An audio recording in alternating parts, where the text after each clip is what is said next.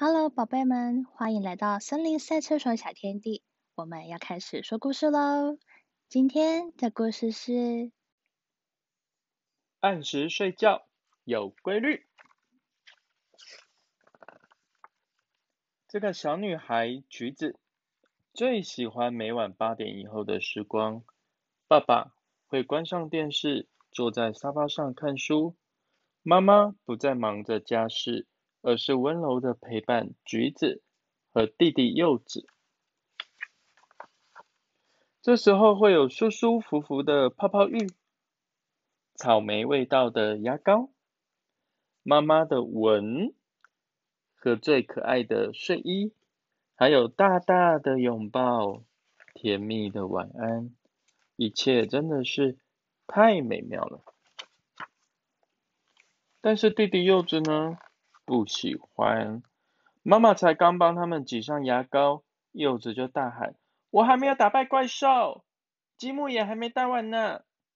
边说就边跑走，不止撞翻橘子的杯子，拿走了他的浴巾。房间里到处都是弟弟柚子的声音：“我要喝水，我不要洗澡，洗澡水实在太热了，我口渴了，我要喝水。”嗯，我不要不要，我不要喝了，水太烫了，没完没了，讲了好多好多。终于到了睡前故事的时间，妈妈躺在姐姐橘子和弟弟柚子的中间，讲着跳跳虎的故事。橘子的身体越来越轻，就快要进入了梦乡。没想到这个时候，柚子突然大喊：“妈妈！”我要大便！妈妈把柚子从厕所带出来，竟然一点也不生气诶。妈妈又说：“我们该睡觉啦。”没想到柚子又大喊一声：“我不要睡觉，我讨厌晚上！”妈妈不慌不忙的牵着柚子回被窝里面，跟柚子说：“我明白。”有很多人不喜欢晚上哦。柚子小小声的说：“晚上很黑，如果睡着了，我害怕会有怪兽。”妈妈笑着说：“我知道曾经有个小男孩也跟你一样哦，也很害怕怪兽。”橘子好奇的问：“妈妈，世界上真的有怪兽吗？”于是妈妈就抱着橘子和柚子开始讲故事。这个故事呢，就是从前有个小男孩叫皮皮。皮皮每天晚上都不想回房间睡觉，他担心黑漆漆的床底下或是窗帘的后面藏着一只看不见的怪兽哦。但是他一直不上床。妈妈会大声的说：“哪有什么怪兽？赶快上床睡觉。”然后就离开皮皮的房间。皮皮觉得，为什么会有晚上怪兽会出现吗？我不喜欢黑，真希望一直是白天。皮皮把头缩进了被窝里，一动也不敢动，全身发抖。黑暗里真的有怪兽吗？嗯，皮皮的房间还真的有一只。这只怪兽的名字叫乌尔奇奥拉。它的脾气很差，很容易生气。它每次打哈欠都会撞到垃圾桶。呃，好痛！往前走，又被地板上的玩具车绊倒。哎，谁把车放在这里？乌尔奇奥拉非常生气。他觉得都是黑暗精灵害他半东半西一直受伤，所以他决定要消灭黑暗。床底下、窗户后面、衣柜里，到处都是一颗小小的黑暗精灵。乌尔奇奥拉决定与黑暗精灵进行一场对决，谁战败就从这个世界消失吧。乌尔奇奥拉将自己的身体变成十倍大。跺跺脚，房间里的黑暗精灵吓坏了，变成数百颗黑豆子。乌尔奇奥拉就把这些黑豆子全部吞进肚子里，他得意极了。他决定从皮皮的家溜出去。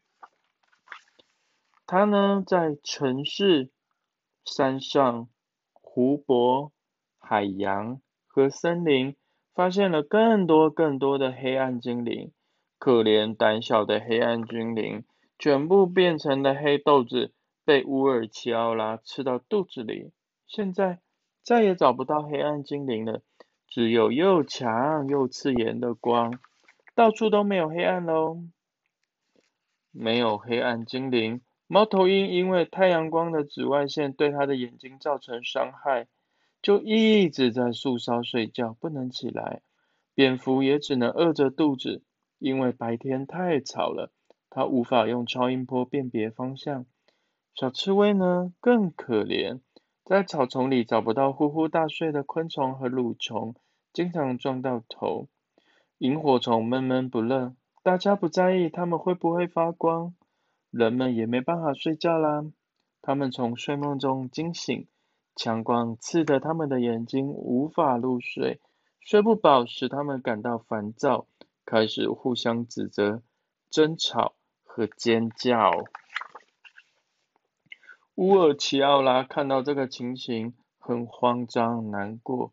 他回到了皮皮房间，皮皮正在大哭，因为他的父母正在争吵，争吵声吓坏了他。乌尔奇奥拉觉得好愧疚哦，他伸出他软绵绵的双臂，将皮皮抱在怀里。轻轻地摇啊摇，皮皮被熟悉的黑暗包围，于是他就不哭了。他跟乌尔奇奥拉一起呼噜呼噜的睡着了。乌尔奇奥拉这时呢，每呼吸一次，就有一粒黑豆子从他的嘴里飘出来，变回黑暗精灵。黑暗精灵一个一个回到床底下、柜子里、街道上。楼顶、地下室，还有远方的城市、山上、湖泊、海洋和森林里，最后所有的黑暗精灵都回到原本的地方。乌尔奇奥拉也越变越小，变回了原本的大小。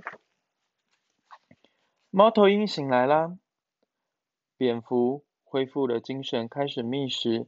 刺猬也有食物吃了。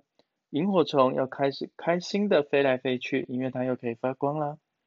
人们也不再争吵，他们彼此拥抱、亲吻，然后沉沉的睡去。而皮皮呢？他还在甜甜的睡呢。他的怀里抱着一只好小好小、软绵绵的乌尔奇奥拉。哦，这个时候橘子说：“嗯，妈妈。”原来黑暗精灵那么胆小啊！柚子也说：“嗯，我我我从来就不怕黑暗精灵，我很喜欢白天，我也很喜欢晚上啊。”妈妈轻声的说：“没错，万事万物都有规律哦，晚上和白天都很重要。”柚子跟橘子，你还害怕吗？我才不怕呢，我还可以抱抱它哟。柚子翻身抱住橘子，橘子哈哈大笑。月儿挂在窗外，星星也一闪一闪的。小花睡着了，小鸟也睡着了，整个世界静悄悄。柚子还在说梦话，妈妈，我好像还有很多事没做完呢。妈妈说。别着急，宝贝。醒着的时候想做的事，梦里可以会继续实现哦。晚安，我的宝贝。妈妈的吻又轻又软，亲了橘子跟柚子。